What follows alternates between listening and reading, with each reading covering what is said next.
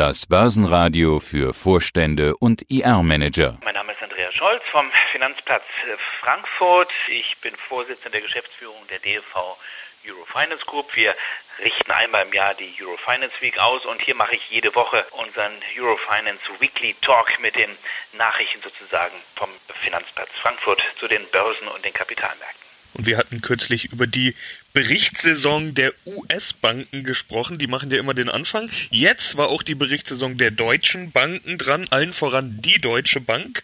Und da sehen wir erstmals seit sechs Jahren wieder Gewinn. Und das ausgerechnet im Corona-Jahr. CEO Christian Sewing zeigt sich auch für 2021 recht optimistisch. Andreas, wie ist die Lage bei der Deutschen? Ja, eure Hörerinnen und Hörer waren gut vorbereitet, weil wir haben ja gesagt, das ist ein Vorgeschmack sozusagen, das, was wir da aus den Vereinigten Staaten gesehen haben, von den großen US-Banken, von den großen US-Investmentbanken, diese starken Zahlen des vierten Quartals und der gute Auftakt auch in das neue Jahr. Das könnte auch sich in gewisser Weise so bei der Deutschen Bank zeigen und das war dann auch so. Die Deutsche Bank hat es wirklich geschafft, die Trendwende zum Positiven raus aus der roten Zone, raus aus der Verlustzone in die Gewinnzone und das nach sechs Jahren, du hast es gesagt.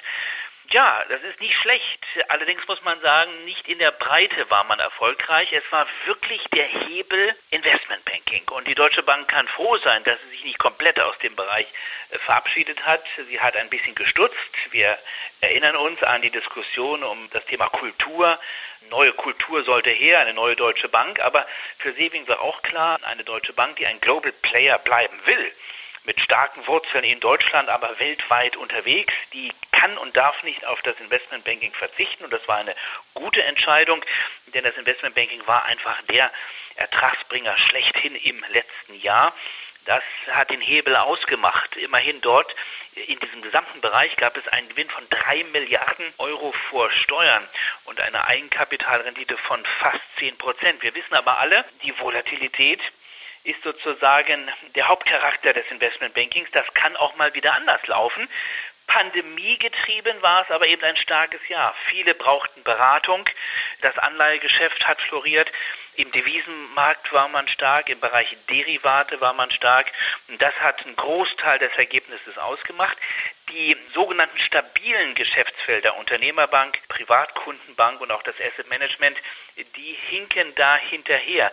Das Ergebnis beim Investmentbanking, Sebastian, war dreimal höher als bei allen anderen stabilen Geschäftsbereichen zusammen. Die sollen eigentlich mal 70 Prozent des Erfolges ausmachen. Also da hat Sewing noch einiges zu tun, aber er hat sich auch sehr positiv geäußert für das Jahr 2021, sprach von einem sehr guten Start in das neue Jahr und natürlich will man auch in diesem Jahr wieder einen Gewinn machen und er hat schon eine Dividende in Aussicht gestellt dann für das nächste Jahr. Also die Bank scheint insgesamt auf dem richtigen Weg zu sein. Transformationskosten wurden gut weggesteckt und auch die Risikovorsorge, das haben wir ja auch besprochen in den letzten Wochen, mit 1,8 Milliarden Euro im Rahmen der Erwartungen. 0,4 Prozent macht es aus des gesamten Kreditbuches. Also damit kann der Markt leben und ist nicht zu nervös, was die Zukunft der Deutschen Bank anbelangt. Und jetzt haben wir ja neben der großen Deutschen Bank im DAX, neben den blauen auch noch die gelben, zwar nicht mehr im DAX, aber die Commerzbank nach wie vor wichtig. Schauen wir auch da auf die Zahlen, da sieht das Bild schon anders aus. Kein Gewinn, Milliardenverlust. Jetzt wurde auch der Stellenabbau genehmigt, über den wir ja kürzlich schon ganz kurz gesprochen haben. Wie sieht's aus bei der Commerzbank?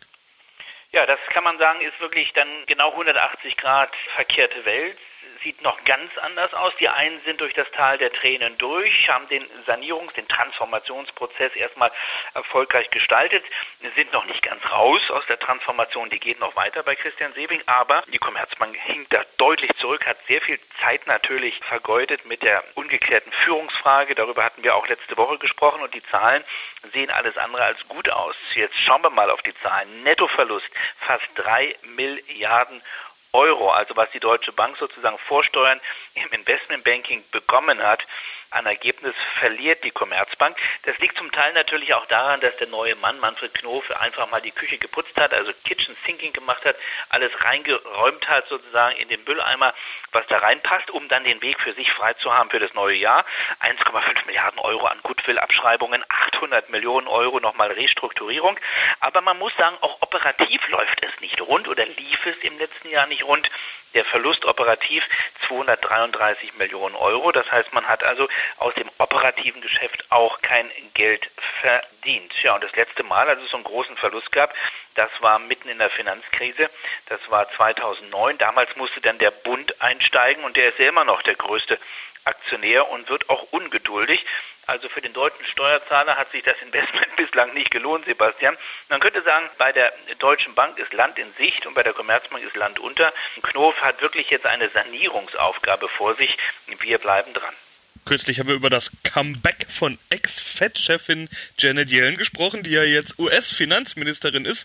Und auch der Ex-EZB-Präsident könnte ein Comeback feiern. Super Mario ist wieder da. Jetzt soll er nicht den Euro, sondern Italien retten. Whatever it takes, das ist sein legendärer Spruch. Kann er so auch Italien retten? Ja, sind wir gespannt. Also er muss einiges dort anpacken. Ich möchte schon von einem italienischen Patienten sprechen hier in dem Zusammenhang. Italien, die Probleme sind nicht neu, aber natürlich, pandemiebedingt wird es nicht besser dort. Und jetzt kommt nun gerade er, Mario Draghi, dem Italien viel zu verdanken hat. Viele haben ja etwas sarkastisch von einer italienischen Währungsunion gesprochen. Vieles, was die EZB da aufgekauft hat im Rahmen der Geldflutung. Und das ist eine Geldflutung, die Mario Draghi ausgelöst hat mit seinem Satz Whatever it takes und diesen riesigen Ankaufprogrammen. Vieles dieser Gelder flossen sozusagen in italienische Staatsanleihen. Die EZB hält da jetzt fast 500 Milliarden an italienischen Bonds und jetzt kann er das Ganze managen als Chef einer ja, Expertenregierung, weil das Mitte-Links-Bündnis eben nicht funktioniert hat. Also er ist wieder da, der sogenannte Super Mario und muss jetzt den italienischen Patienten heilen. Die entscheidende Frage ist, wohin mit den gut 200 Milliarden Euro aus dem EU-Wiederaufbaufonds? Das hat ja diesen Streit ausgelöst in Italien. Also mit Geld können die bislang wirklich nicht umgehen, aber das müsste ja eigentlich ein ehemaliger EZB-Chef können. Haushaltsdefizite, Sebastian, fast 9 Prozent, 8,8 Prozent des BIP in 2021. Das ist das, was man so erwartet. Wir erinnern uns, da gab es mal sowas wie einen Maastricht-Vertrag und da steht 3 Prozent drin. Also nun, Italien ist nicht das einzige Land mit Problemen, aber es hat ordentliche Probleme. Und es könnte auch insgesamt natürlich die Stabilität im Euroraum gefährden. Hoffen wir mal, dass äh, Super Mario dort erfolgreich ist. Und dann haben wir natürlich noch das Thema kleine Spekulanten gegen Hedgefonds. David gegen Goliath ist da immer das Narrativ. Manch einer sieht eher Goliath gegen Goliath, aber das ist ein anderes Thema. GameStop ist das entscheidende Stichwort. Inzwischen auch Silber und vieles mehr. Internetabsprachen, alles mit dabei. Du hast ja letzte Woche mit Peter schon drüber gesprochen. Da ist das Wort Casino und Casino-Mentalität gefallen. Jetzt schaltet sich die Politik und die Aufsicht ein. Da haben wir nämlich die eben genannte neue US-Finanzministerin Janet Yellen. Was wird und was könnte da denn passieren? Ja, es ist schon ein Top-Thema und damit hatte sie gar nicht gerechnet mit Amtsantritt, dass sie das gleich sozusagen auf dem Tisch hat, aber sie muss sich darum kümmern. Es gab jetzt schon ein Treffen in Washington zusammen auch mit der Aufsicht, mit der US-Notenbank. Die kennt sie ja sehr gut von innen als ehemalige FED-Chefin und es ist ein Thema, was die Finanzmarktstabilität betrifft und sie hat sich dazu jetzt auch geäußert in einem Gespräch im Weißen Haus mit dem US-Präsidenten. Also das ist wirklich Chefsache im Moment. Es geht um das Schützen der Aktionärsrechte. Es ist die Frage, wen meint sie mit Investorenrechten? Sie sprach vom Schutz der Investorenrechte und vom Schutz der Investoren an sich. Sind wir gespannt. Meint sie die ganz Großen, also das Establishment der Wall Street, oder meint sie eben die Kleinanleger oder meint sie beide?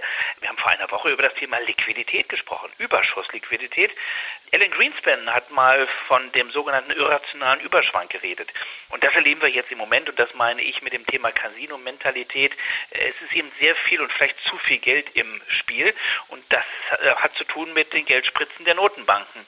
Und das lädt ein, eine ganz neue Generation von Börsianern zum Zocken. Und wenn die sich zusammentun, wenn die sich abstimmen, wenn die konzertiert vorgehen über neue Kommunikationsplattformen, dann haben wir gesehen, kann man auch mal sich mit den Großen anlegen. Das ist erstmal, glaube ich, rechtlich nicht ein Problem. Das wird oder könnte zu einem Problem werden, wenn man sich illegal abstimmt und Absprachen, Preisabsprachen vornimmt. Dann ist das ein Thema und dann wird das ein Thema sein für die Aufsicht, also ein Thema für die neue US-Finanzministerin und auch für die US-Notenbank und nicht nur ein Thema in den Vereinigten Staaten, sondern auch die BaFin hier in Deutschland.